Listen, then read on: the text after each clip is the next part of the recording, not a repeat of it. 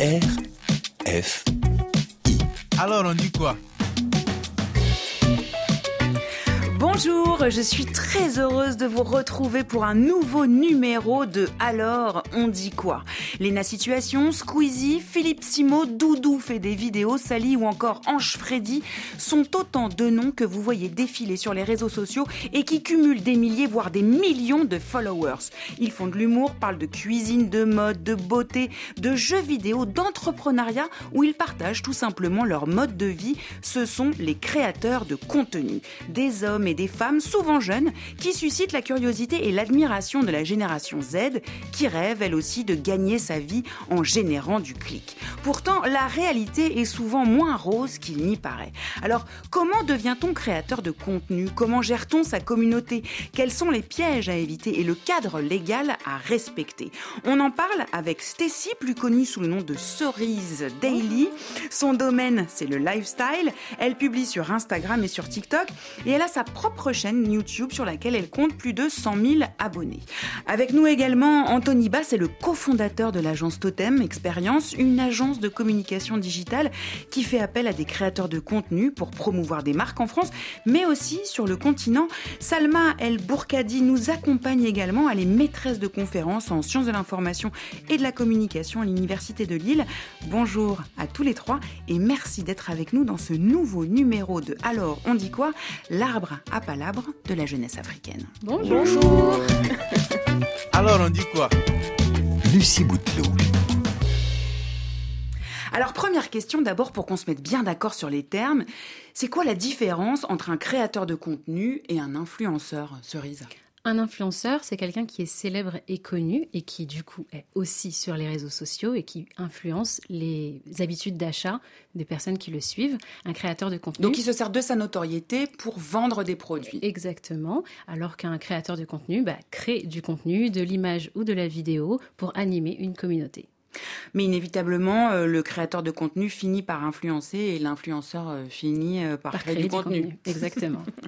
Alors, je l'ai évoqué brièvement dans mon introduction. Impossible de passer à côté du phénomène Squeezie, connu pour ses vidéos sur les jeux vidéo. Il faut quand même préciser que ce jeune homme totalisait en novembre dernier 18,5 millions d'abonnés. C'est colossal. Salma El Bourkadi, comment on explique un tel phénomène? Je ne sais pas combien de jeunes rêvent à un moment de devenir créateurs de contenu. Qu'est-ce qui les fait rêver selon vous? C'est la quête de la célébrité, c'est aussi le, contenu qui pourrait intéresser euh, euh, des jeunes. Et je reviens aussi à, à ce point qui est très important, c'est l'image qui, est véhiculée et qui est rentable pour ces plateformes et pour ces entreprises. Finalement, il y a un modèle qui est derrière, un modèle économique. C'est d'abord ces plateformes qui rémunèrent euh, ces créateurs de contenu ou ces influenceurs, même si cette question de rémunération, on peut en débattre, ça a beaucoup évolué, ça a beaucoup changé. Mais encore une fois, euh, bah, c'est ce que, ce que ça représente pour ces jeunes. euh, Le fait d'être vu et d'appartenir à une communauté aussi. voilà, le fait de communiquer, de, de, de, voilà, de se faire des amis, euh, de partager. euh, en fait, c'est- beaucoup de facteurs. hein, il n'y en a pas un seul. Est-ce qu'on peut dater euh, l'arrivée des, des créateurs de contenu sur les réseaux? Co- Comment ils ont réussi à se faire une place euh, sur la toile? Je pense qu'il faut contextualiser, c'est-à-dire que ça va arriver avec euh, l'émergence des plateformes, des réseaux sociaux numériques. Je pense à Facebook en 2004, euh, YouTube en 2005, euh, Instagram en 2010, TikTok en 2016, etc. Donc le contexte est à prendre en considération. En tout cas, au départ, ça n'avait rien de professionnel. hein. Pas du une tout, pas du tout. La professionnalisation, elle va arriver après, lorsque ces plateformes commencent à payer, à mettre en place ce système de paiement euh, des influenceurs. C'est le cas par exemple de YouTube en 2007, euh, qui a mis en place le programme Partner. Donc, il vise à payer les créateurs de contenu, mais cette rémunération a beaucoup évolué parce qu'encore une fois, c'est le modèle économique. Ce sont des plateformes qui, qui ont beaucoup investi pour attirer une grande communauté qui va s'engager et qui va publier sur leur plateforme. Mais une fois on a de plus en plus de monde qui va, qui va être présent sur la plateforme, à ce moment-là, on va changer les critères algorithmiques de paiement et de rémunération euh, des créateurs de contenu ou des influenceurs. Euh, Anthony Bas, vous travaillez sur le continent, mais aussi en France. C'est quoi les grandes tendances qui marchent chez les créateurs de contenu? C'est quoi les, les- les secteurs euh, qui portent? Euh, il y a une grosse tendance sur l'entrepreneuriat, le traitement du sujet de l'entrepreneuriat, notamment euh, les repates, le phénomène des repates. On, observe finalement qu'il y a beaucoup de créateurs. Qu'est-ce que c'est les repates? Les repates, c'est les personnes qui vont, qui ont émigré en France ou ailleurs euh, dans le monde d'ailleurs et qui reviennent sur le continent, mmh. au pays, avec la volonté soit d'investir, soit de trouver un emploi tout simplement sur place. Donc il y a ce premier phénomène qui est autour finalement de l'entrepreneuriat et de l'employabilité. On peut mmh. lier les deux. Une grande tendance. Une grande tendance. On peut aussi parler de tout ce qui est en rapport avec le tourisme en Afrique. Et euh, je peux citer aussi tout ce qui est lifestyle. Alors, euh, d'autres diront Congo ça, mais on va avoir énormément de, euh, de contenus qui vont traiter de sujets beaucoup plus légers et du coup attirer beaucoup de monde. Est-ce qu'il y a des différences dans les usages entre, entre la France et, et le continent? Oui, il y a la différence qui me marque le plus, c'est l'usage de Facebook. sur le continent, Facebook va être limite utilisé comme YouTube alors que, euh, par exemple, en France, Facebook est totalement has-been. Mhm. C'est limite, devenu euh, le copain d'avant il y a quelques années. Donc, euh, Donc, Facebook en Afrique et puis TikTok, ça marche aussi? TikTok, ça marche Insta avec Insta aussi, mais il y a une grosse accélération de TikTok grâce à, l'amélioration de la connectivité, en fait. Dans, si je prends un pays comme la Côte d'Ivoire, on voit les usages, j'ai pas de chiffres, mais on voit que les usages euh, sont vraiment de plus en plus euh, euh, présents de cette plateforme. on peut voir aussi qu'au Sénégal, aussi, où un pays où il y a pas mal aussi une connectivité assez poussée, on a la possibilité de voir même des, des e-marchands qui sont présents sur Snapchat. Mm-hmm. Alors forcément c'est informel, mais on se rend compte que justement des applications qui sont extrêmement consommatrices de data sont euh, utilisés sur, euh, sur le continent. Je vous propose qu'on aille tout de suite en Côte d'Ivoire, euh, où le visionnage des contenus sur YouTube prend néanmoins de l'ampleur. Le pays compte aujourd'hui près de 7 millions d'utilisateurs des réseaux sociaux, selon le site internet datareportal.com. et parmi ces millions d'internautes, on trouve des personnes très attachées à des YouTubeurs. Notre reporter Ghislain Koulibaly en a rencontré quelques-unes. Cela commence avec la naissance de la philosophie et même avant la naissance de... Cette voix est celle de François-Xavier Bellamy, philosophe et homme politique français, mais aussi animateur de la chaîne YouTube Philia, les soirées de la philo, et Nathalie, étudiante en Master 2 de philosophie à l'Université Alassane Ouattara de Boaké en Côte d'Ivoire, fait partie de ses followers. Quand j'écoute François, d'abord ça m'enrichit intellectuellement et puis spirituellement, parce que la question de la mort est souvent spirituelle. Je comprends mieux cette notion-là, parce que quand tu écoutes François, il n'y a plus de peur pour la raison en train de naître et avec elle l'exigence intellectuelle qui la fonde. Pour moi, François est un influenceur.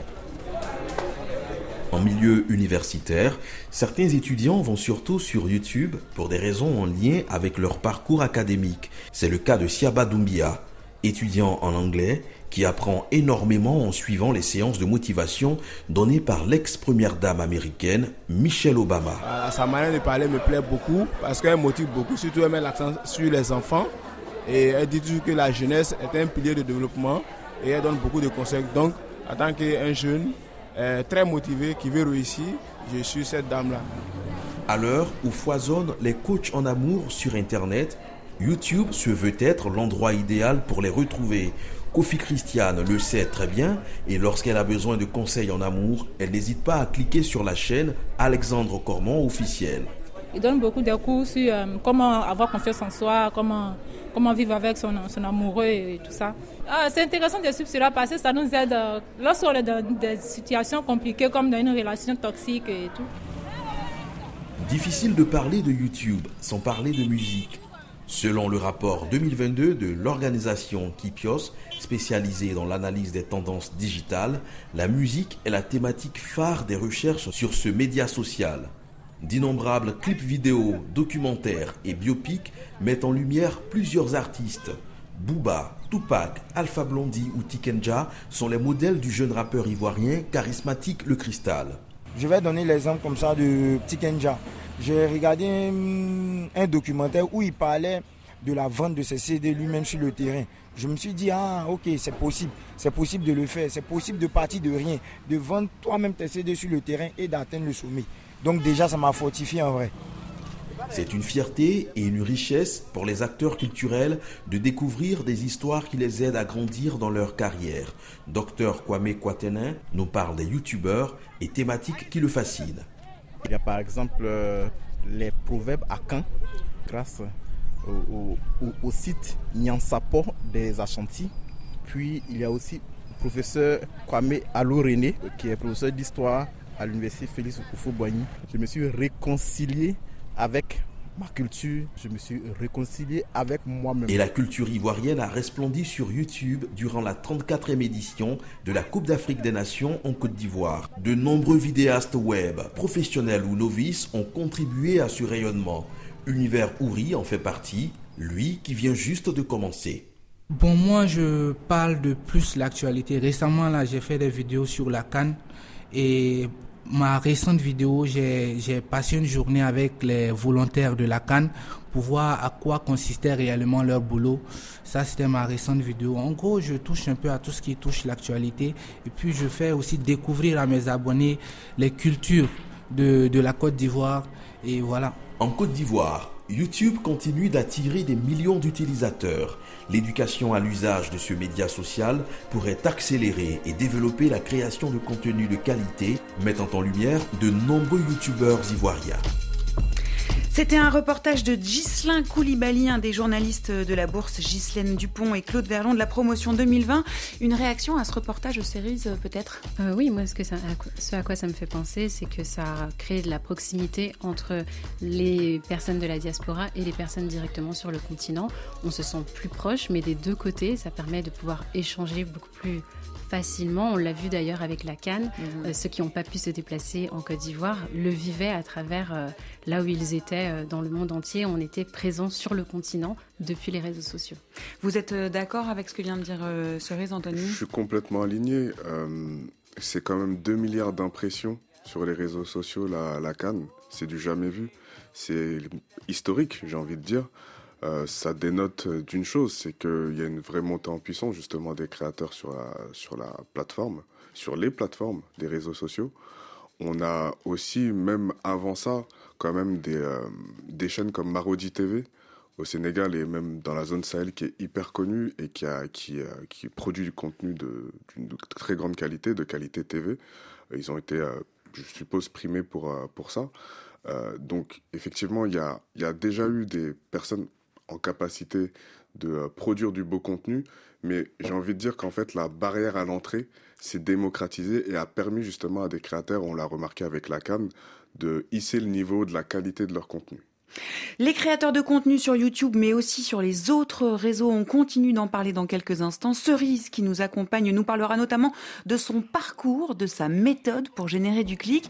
Vous allez voir, c'est pas si simple. Restez avec nous, on en parle juste après Oloufé par Wizkid, un titre de la playlist RFI.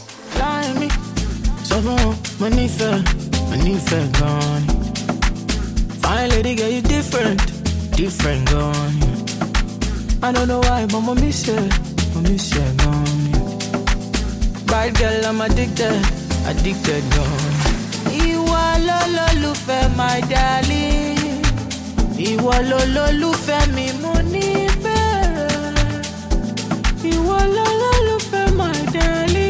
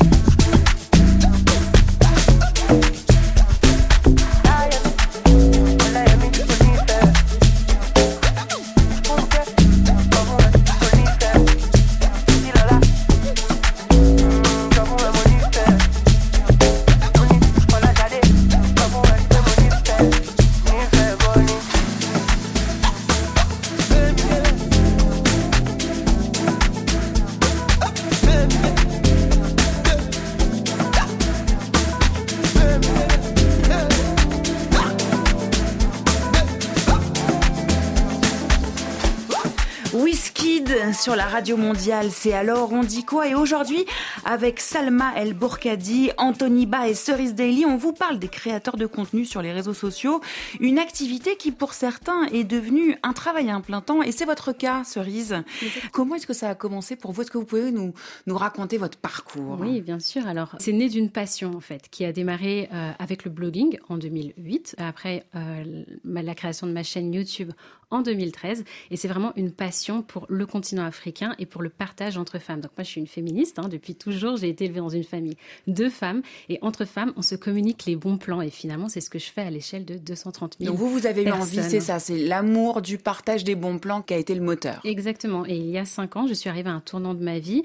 Euh, j'ai fait le pari de transformer ma passion en emploi et de me lancer à mon compte en quittant ma position de cadre dans une multinationale. Et justement, c'était quoi le déclencheur? Qu'est-ce qui vous a donné envie de, de sauter le pas? Eh ben, euh, un pari professionnel, une envie de me dire, ok, je tente le tout pour le tout et je le fais. Et ça a été un pari qui a été réussi puisque euh, je suis entourée par une communauté euh, dont je suis proche au quotidien et qui continue de grandir, de grandir. Et donc, un, un, un travail qui m'a permis d'avoir des opportunités formidables et incroyables. En quelle année vous avez eu votre, votre premier partenariat? Euh, mon premier partenariat, c'était bien avant de me lancer professionnellement. Je vais dire euh, dès 2015. Euh, c'était d'abord sur mon blog, puis ensuite sur YouTube. Comment ça s'est passé, vous vous souvenez? Mais J'ai été contactée par mail et jusqu'à aujourd'hui, c'est comme ça que ça se passe. Donc heureusement, aujourd'hui, je suis accompagnée d'une agente qui me euh, qui gère pour moi en fait toutes ces sollicitations professionnelles qui sont beaucoup plus importantes euh, Mhm. qu'à l'époque. Mais à l'époque, je gérais mes mails tout simplement. J'ai reçu un mail et c'était ça, une proposition euh, de créer du contenu, de partager un bon plan contre une rémunération qui était moindre à l'époque. Je ne pouvais pas en vivre et aujourd'hui, c'est le cas. Je peux en vivre. Alors, vous pouvez en vivre depuis combien de temps? Depuis cinq ans. C'est ouais. quoi votre, votre cible? Ma cible, c'est euh, les femmes, que ce soit ici en France ou sur le continent, dans le monde entier, toutes les femmes qui sont comme moi, qui sont attirées par une pluralité de choses, euh, qui sont un peu touche à tout, euh, qui sont comme moi, qui ont fait des études ou qui euh, ont des métiers qui les occupent au quotidien. Des femmes de quel âge? On va dire entre, alors clairement, c'est entre 18 et 25 ans et ensuite 25-34 ans. Alors, je vous propose qu'on écoute tout de suite un extrait de ce que vous postez sur votre chaîne YouTube pour se faire une petite idée. D'accord. J'adore. C'est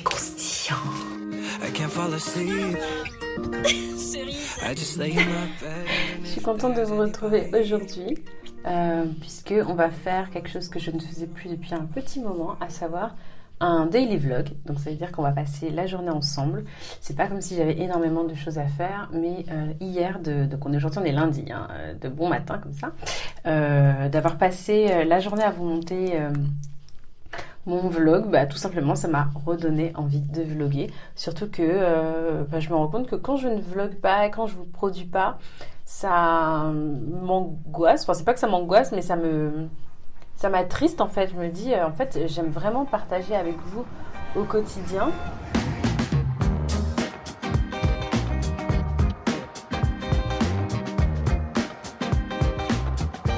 Hello, c'est.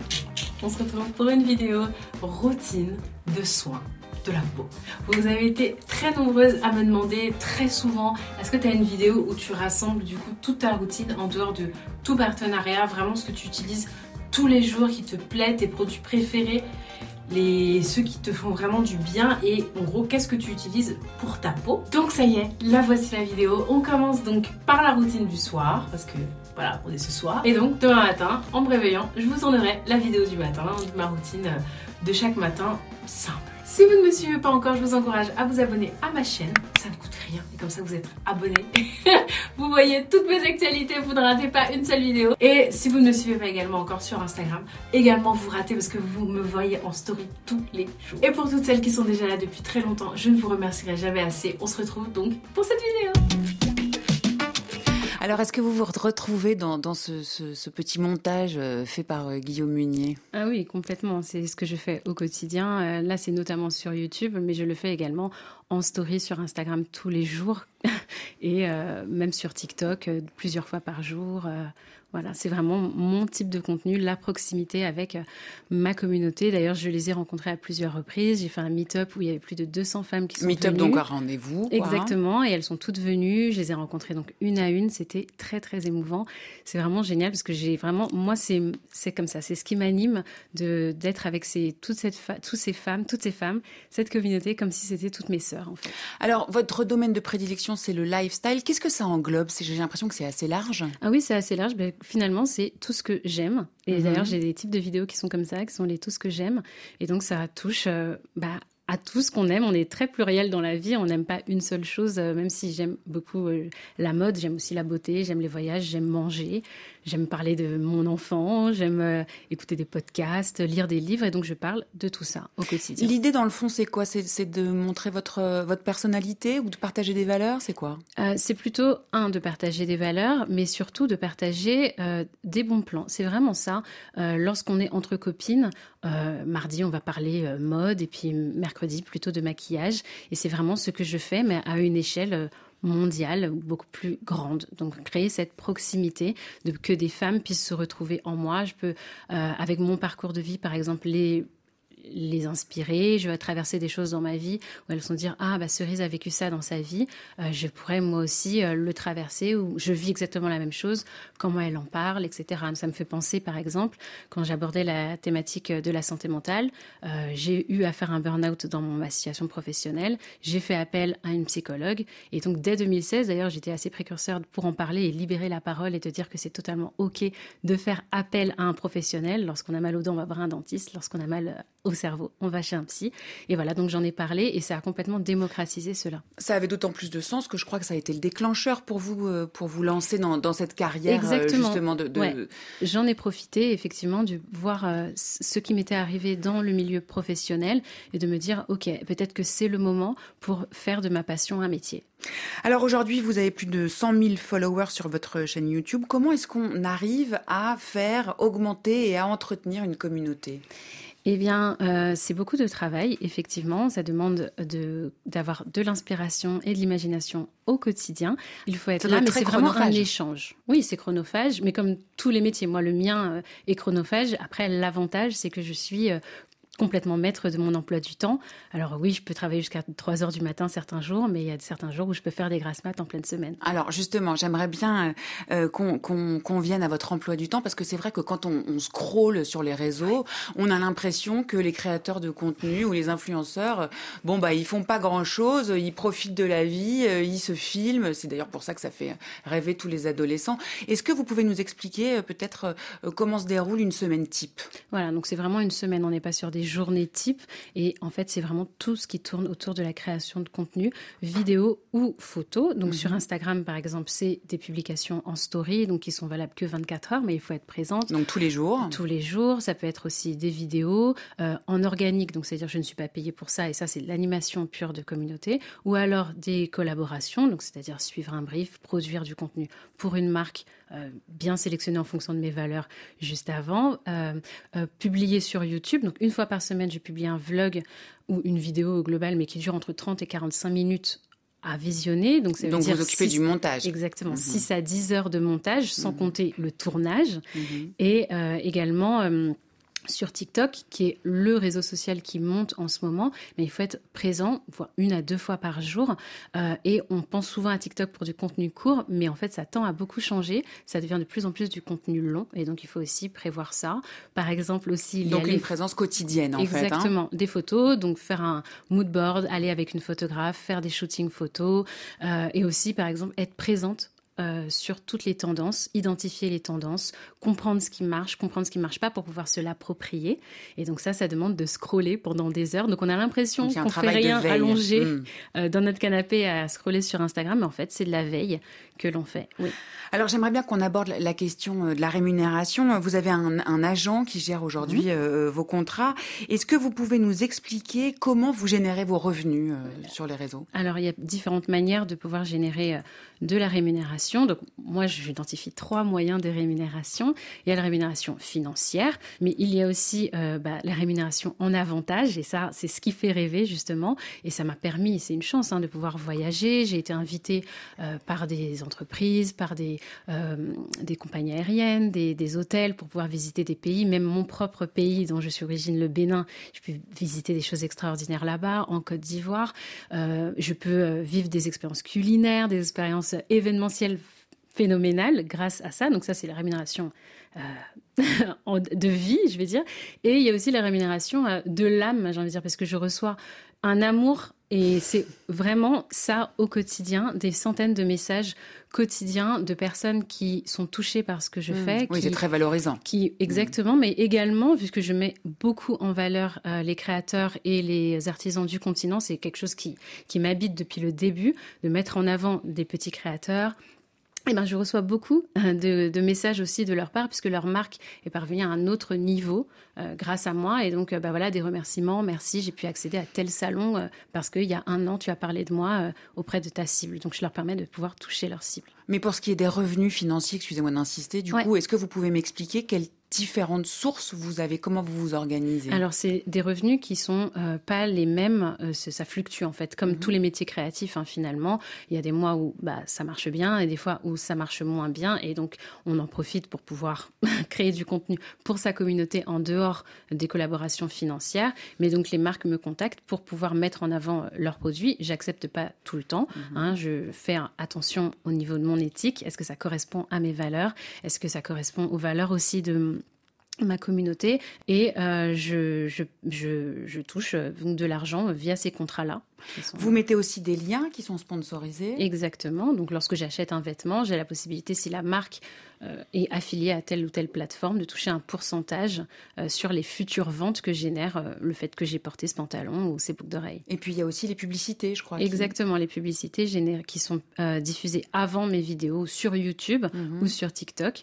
Et donc lorsque, pour accéder à ma vidéo, mes abonnés visionnent une pub de 10 secondes, vous voyez, j'ai la petite capsule vidéo avant YouTube, et ben je touche une commission juste parce qu'ils ont posé les yeux pendant 10 secondes ou plus sur cette vidéo. Bon, on va arrêter de tourner autour du pot vous gagnez combien aujourd'hui à peu près Il y a beaucoup de fantasmes autour de ça et je ne veux pas vraiment m'exprimer au nom de toute la profession parce que, comme je l'ai dit, moi j'ai 230 000 abonnés. Il y a des personnes qui ont des millions et des millions d'abonnés. Je peux que parler en mon nom, mhm. mais je sais que on était, enfin là aujourd'hui, je touche 20 euh, 000 euros de plus annuel qu'un salaire de cadre que je touchais euh, avant. Donc c'est bénéfique pour moi.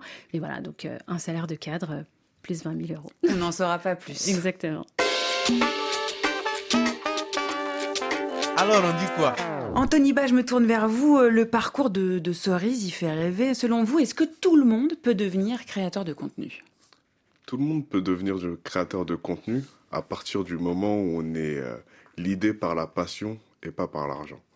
C'est la passion qui fait tenir sur la durée, comme euh, elle a expliqué à travers son parcours. C'est plusieurs années, c'est construire une communauté. En marketing, on appelle ça du community building. Des marques, des créateurs de contenu adoptent ces techniques-là justement pour consolider une vraie communauté qui interagit et qui crée réellement de la valeur. Tout ça, ça prend du temps.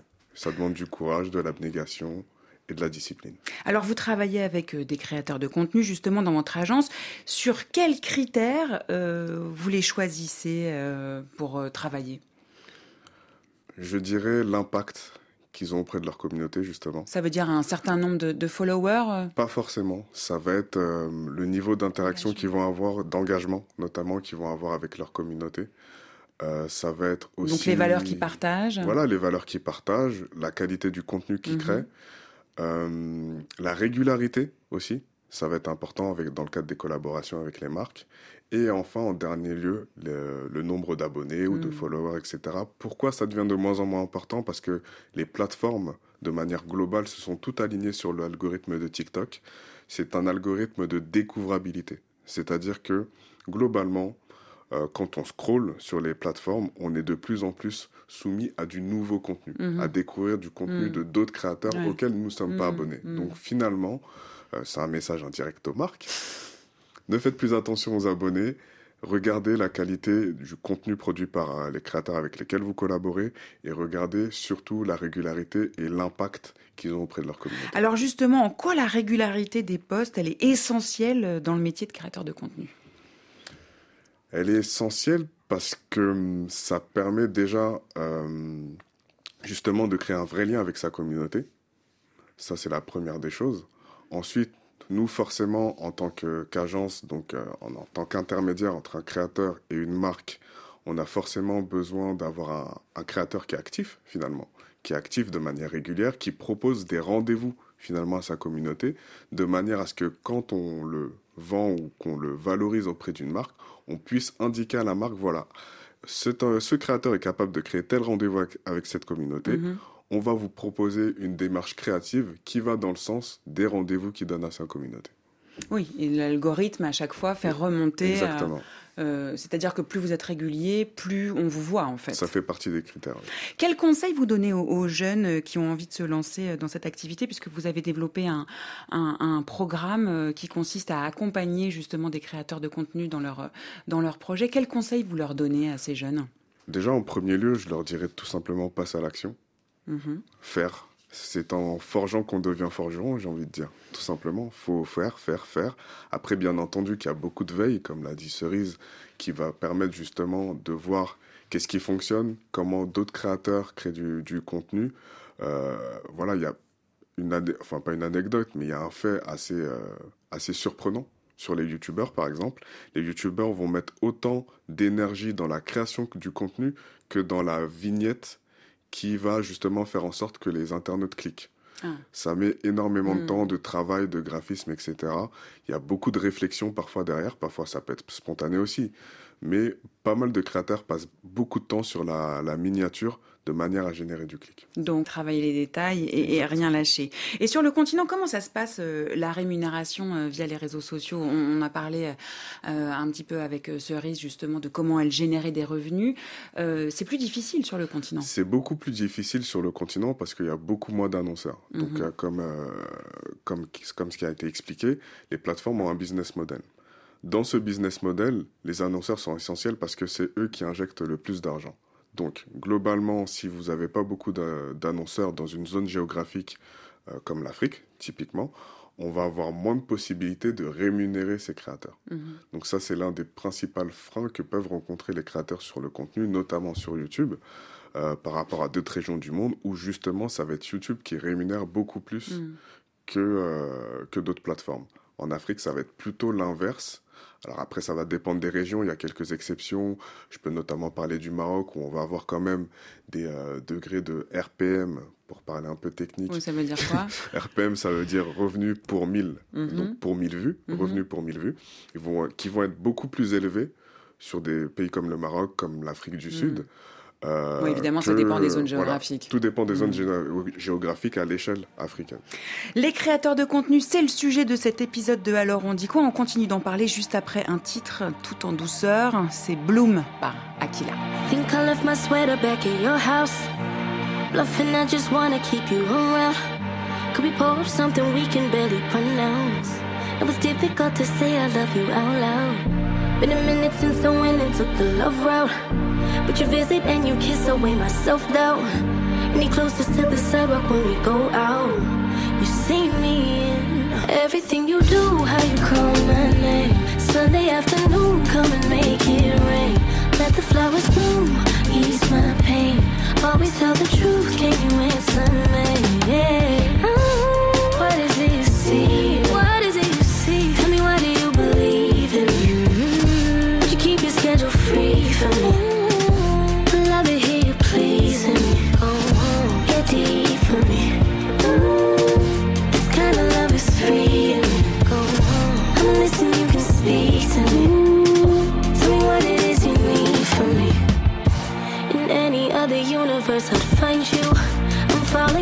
favorite thing to cling to. You love me with my past, but I can't undo my future sin. Everything you do, I call my name.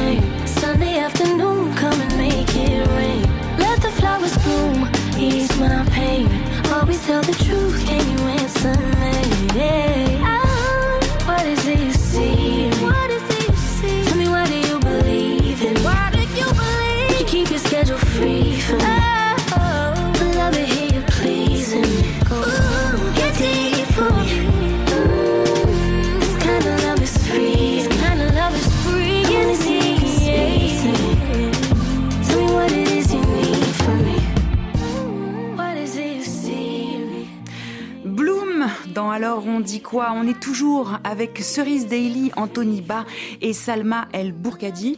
Je vous propose maintenant qu'on aille en Côte d'Ivoire où nous retrouvons Nader Fakri. Il est sur Facebook, Insta, TikTok, X et YouTube et il est suivi par 600 000 followers. Il cumule 3 millions de vues par mois. Bonjour Nader. Bonjour. Alors depuis combien de temps vous publiez? Euh, j'ai commencé à créer du contenu depuis euh, 2017. Et, quel type de contenu euh, vous publiez?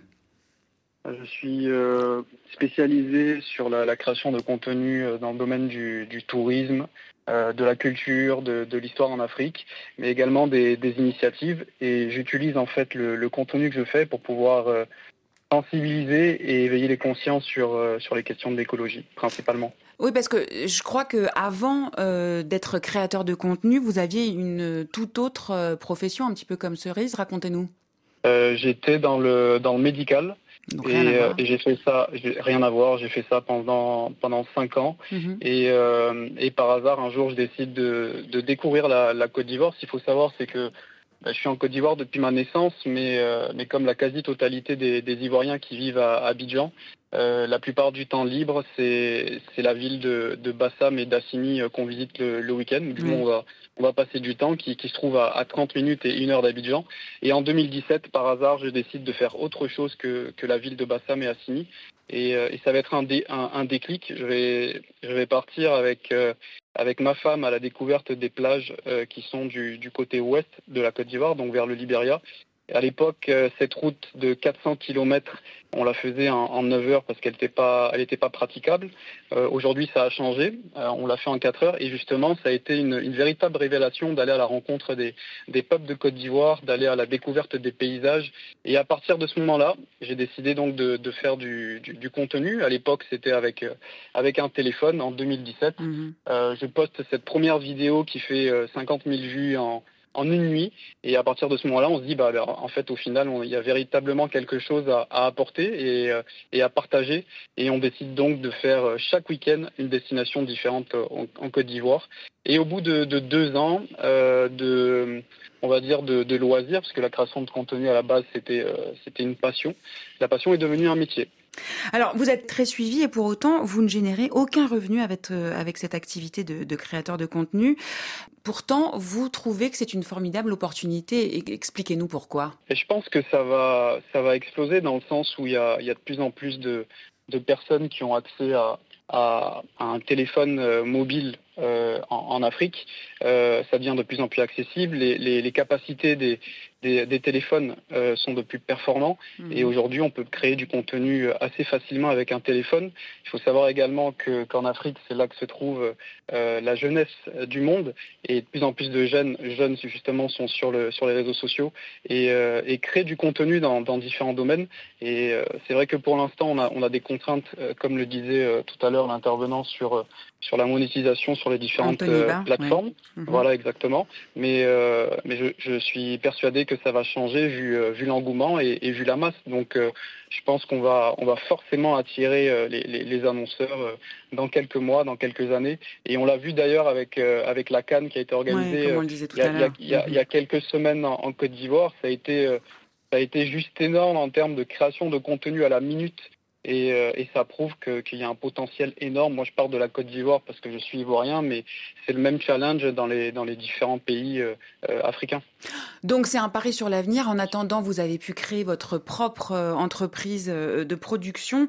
Euh, merci Nader euh, pour votre témoignage. Une réaction au, au témoignage de, de Nader, peut-être, Anthony, Cerise, euh, Salma? Moi, je pense, je reviens au modèle économique. Aujourd'hui, ce qu'on observe dans les plateformes, c'est que ce sont des plateformes qui s'orientent de plus en plus vers un modèle économique payant. Mhm. Donc ce n'est plus la rémunération comme avant. Sauf que dans le cas de Nader, c'est pas vrai. C'est juste ce qui lui a permis. En fait, ça a été un levier pour lui pour créer euh, son entreprise euh, de production, en fait. Tout à fait. Mais après, voilà, ça dépend de la situation. C'est pourquoi mhm. on voilà, on peut pas généraliser. Ça dépend des parcours et des situations. Le cas de Nadir euh, est particulier dans le sens où il dépend pas forcément de ses plateformes pour générer des mhm. revenus. Il a peut-être sa propre entreprise, son propre capital. Mais pour les gens qui y dépendent, c'est un enjeu aujourd'hui et je reviens au modèle économique parce que, par exemple, ex anciennement Twitter aujourd'hui, quand elle a été achetée par Elon Musk, ils ont fait le choix de proposer des options d'abonnement payant. C'est un peu le même choix qui a été pris par YouTube, par Instagram, euh, par euh, Twitch, etc., euh, etc. Donc il y a aussi un changement de modèle économique, ce qui pose la question du futur. Déjà, on observe des évolutions ces derniers temps. Euh, Cerise, par exemple, elle a dit que euh, elle a plusieurs sources de revenus. Elle mhm. Elle dépend pas que de YouTube ou de ses collaborations. Mhm. Donc, il y a plusieurs sources. Et aussi la question de la gestion. Est-ce qu'on est capable, à un moment donné, de gérer Voilà. Donc, tout ça, c'est des enjeux euh, abordés. Alors, on dit quoi? J'aimerais maintenant qu'on aborde la question du cadre légal de ces contenus. On ne peut pas publier et dire euh, n'importe quoi. Salma El Bourkadi, euh, que dit la loi en France?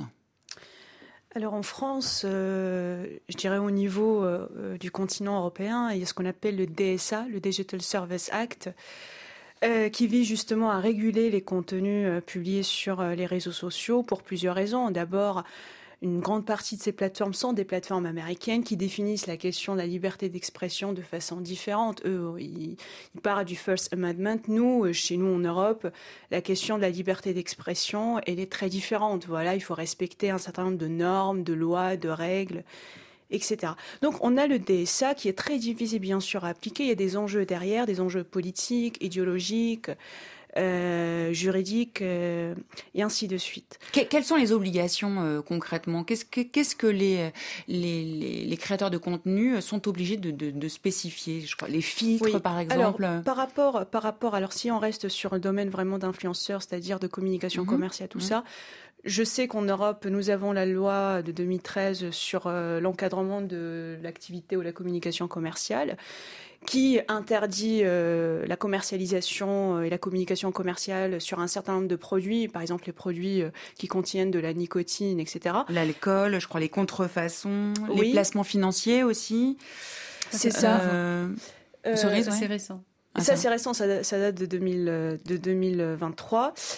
Et donc, il faut mentionner sponsoring communication commerciale ou collaboration ou euh, slash ad, c'est-à-dire euh, advertising ad, pour dire voilà à votre communauté que ce que vous êtes en train de présenter est sponsorisé, vous êtes payé pour ça. On est obligé aussi de préciser les filtres. Hein, quand on oui, se exactement, présente. exactement. Euh, ça, on a commencé à, enfin, on a travaillé sur cet aspect juridique aussi parce que on s'est rendu compte que d'après des enquêtes et des études qui ont été effectuées, que bien sûr les jeunes euh, sont concernés, euh, c'est la cible vraiment la plus concernée par les, ce qui est publié sur les réseaux sociaux, etc. La question de la santé mentale, vous l'avez abordé au début, et donc le corps parfait, euh, les normes de beauté qui sont véhiculées, voilà cette image qui est véhiculée dans, sur les réseaux sociaux numériques.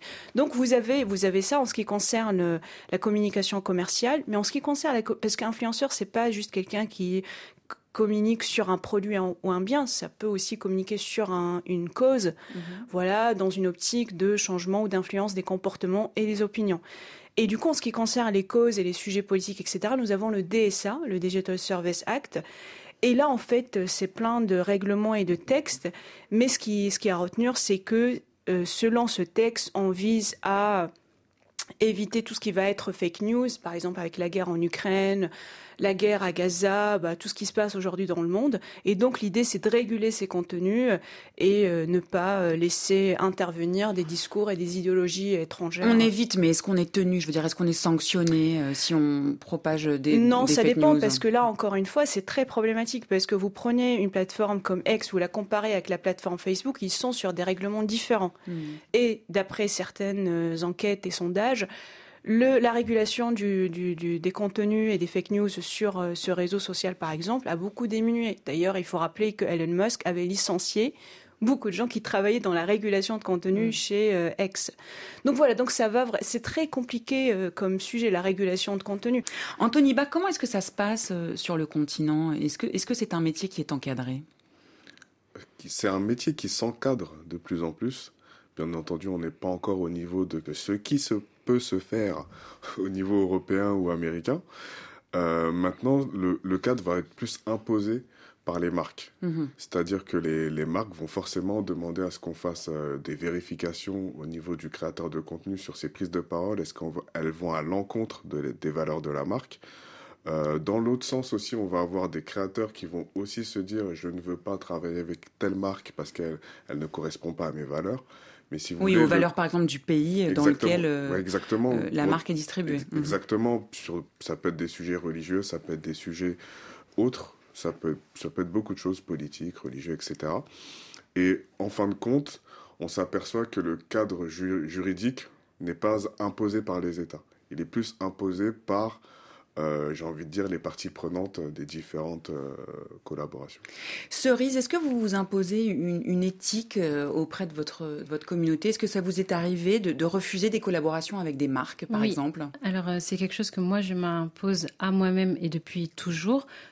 tout mon contenu doit être en fonction de mes valeurs. Par exemple, je n'accepte jamais de collaboration avec des marques qui sont considérées comme problématiques ou qui ne sont pas claires sur leurs valeurs éthiques. Et ça, depuis toujours. Mais également, j'établis un contrôle des marques euh, pour éviter bah, tout simplement les mauvaises expériences. Ça ne me sert à rien, moi, de conseiller à mes abonnés euh, des mauvais produits, mm. puisque euh, je suis tenue à une certaine transparence. Ils me font confiance, confiance c'est pour ça qu'ils me suivent. Et lorsque j'ai, je rencontre des mauvais produits, bah, justement, je le dis, je suis très transparente avec ma communauté pour dire que voilà, ça, ça m'a créé des allergies ou autres. Et d'ailleurs, il y a eu tellement d'abus qu'il y a une nouvelle tendance maintenant qui, qui est le... Le, le, désinfluencing. Absolument. Est-ce que vous pouvez nous expliquer ce que c'est? Ben, Le désinfluencing, c'est tout simplement euh, des vidéos qui disent n'achetez pas ceci, ceci, cela, au lieu de dire achetez plutôt ceci, ceci, cela. Et pareil sur la, la, la nouvelle notion de transparence qui est exigée en termes d'éthique euh, aux influenceurs. Donc il y a la nouvelle loi en 2023 qui est arrivée. Personnellement, ça n'a rien changé pour moi. J'ai toujours été transparente sur mes collaborations. Il y a des outils et des, euh, qui sont mis en place directement sur les plateformes qu'on peut activer et qui sont mis clairement en dessous des, des publications qu'on a été payé pour faire cette publication. Et donc maintenant, par contre, on est tenu de le mettre en toutes lettres, collaboration commerciale non, collab non rémunérée et ce produit est offert ou ce repas a été offert ou c'est une invitation. Bref, tous les avantages nature, ce n'est plus flou, c'est clairement dit et il y a des contrôles qui sont faits et on est contrôlé euh, pour ça. Pour ceux qui l'ont toujours fait, ça change pas grand-chose comme moi, mais sinon voilà pas si simple, donc on l'aura compris, euh, d'exercer ce métier. Euh, pour autant, euh, Cerise, si c'était à refaire, vous recommenceriez? Ah oui, c'est une aventure humaine que je conseille à toutes celles qui ont envie de le vivre et qui surtout, surtout sont animées par une passion du partage et non pas par une rémunération. La passion, on a bien compris. Eh bien, merci à tous, Cerise Daily, Salma El Bourkadi et Anthony Ba d'être venus participer à cette émission. Merci aussi à Beverly Santou qui m'a aidé à la préparer, à Guillaume Munier à la Rendez-vous la semaine prochaine, même jour, même heure. Et d'ici là, portez-vous bien.